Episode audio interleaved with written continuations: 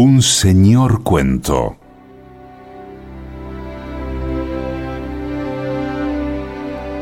De Jorge Luis Borges, El fin, dedicado a Felipe Piña. Recabar entendido, entreabrió los ojos y vio el oblicuo cielo raso de junco. De la otra pieza le llegaba un rasgueo de guitarra una suerte de pobrísimo laberinto que se enredaba y desataba infinitamente. Recobró poco a poco la realidad, las cosas cotidianas que ya no cambiarían nunca por otras. Miró sin lástima su gran cuerpo inútil, el poncho de lana ordinaria que le envolvía las piernas. Afuera, más allá de los barrotes de la ventana, se dilataban la llanura y la tarde. Había dormido, pero aún quedaba mucha luz en el cielo. Con el brazo izquierdo tanteó hasta dar con un cencerro de bronce que había al pie del catre. Una o dos veces lo agitó. Del otro lado de la puerta seguían llegándole los modestos acordes.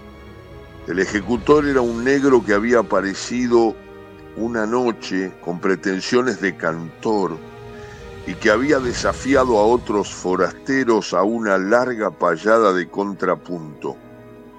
Vencido, seguía frecuentando la pulpería como a la espera de alguien. Se pasaba las horas con la guitarra, pero no había vuelto a cantar.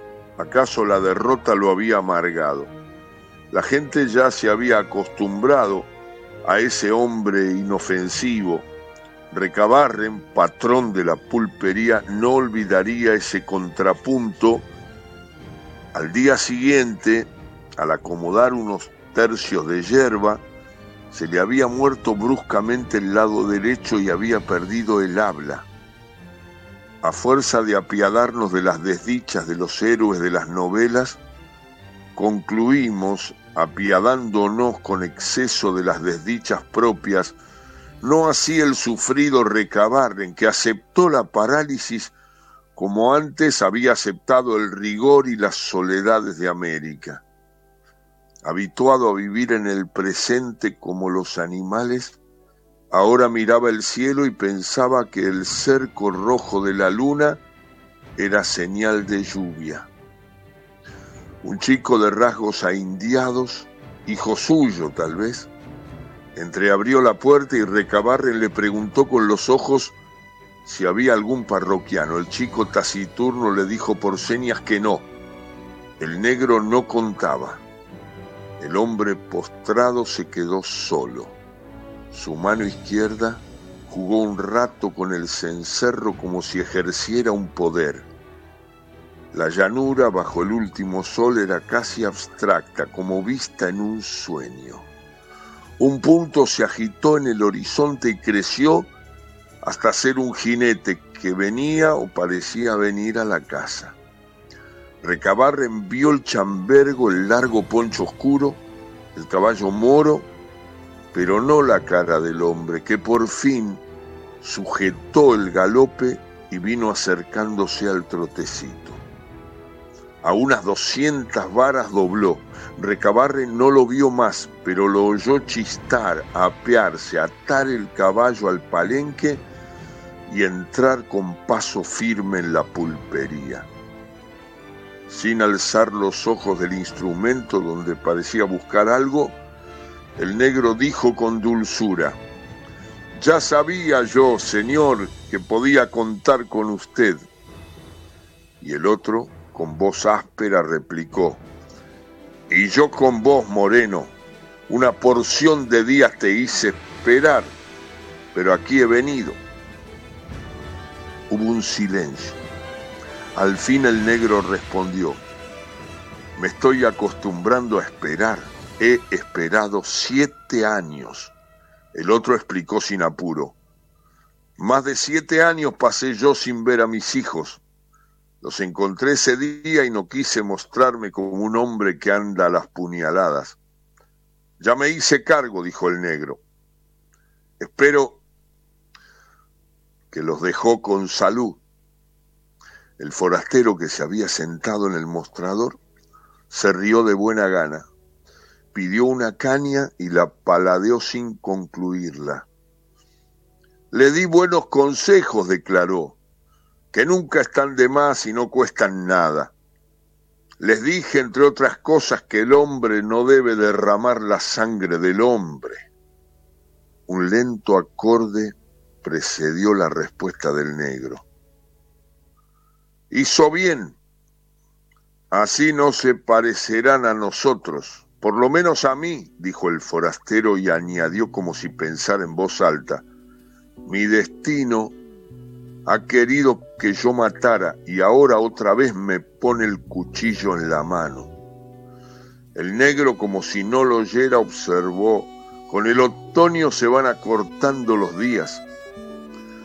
Con la luz que queda me basta, replicó el otro poniéndose de pie.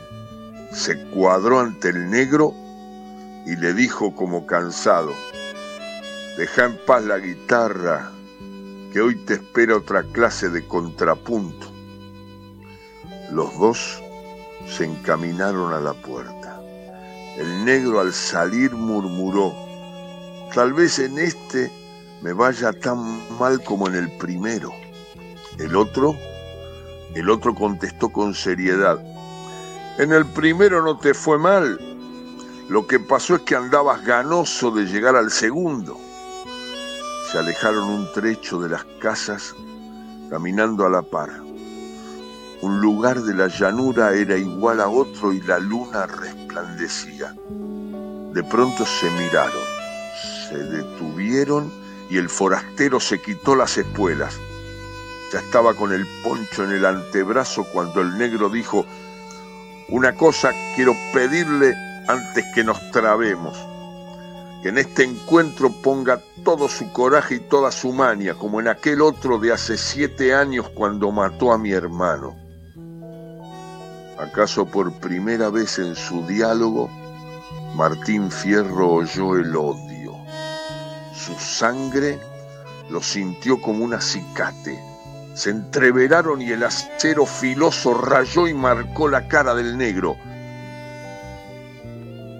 Hay una hora de la tarde en que la llanura está por decir algo. Nunca lo dice o tal vez lo dice infinitamente y no lo entendemos o lo entendemos pero es intraducible como una música. Desde su catre, Recabar envió el fin una embestida y el negro reculó, perdió pie, amagó un hachazo a la cara y se tendió en una puñalada profunda que penetró en el vientre. Después vino otra que el pulpero no alcanzó a precisar y Fierro no se levantó. Inmóvil el negro parecía vigilar su agonía laboriosa. Limpió el facón ensangrentado en el pasto y volvió a las casas con lentitud sin mirar para atrás. Cumplida su tarea de justiciero, ahora era nadie. Mejor dicho, era el otro. No tenía destino sobre la tierra y había matado a un hombre. Qué cuentazo de Jorge Luis Borges en la noche de donde quiera que estés. Dedicado a Felipe Piña, ese maestro que siempre que nos trabamos en alguna charla, me dice, cuando te escucho leer el fin, me doy cuenta que estoy escuchando el mejor cuento de Jorge Luis Borges. Según Felipe Piña, el fin es el mejor cuento de Borges. Yo voto por el muerto, pero respeto a Piña por eso empezó nuestro programa con Jorge Luis Borges y El fin. Un señor cuento.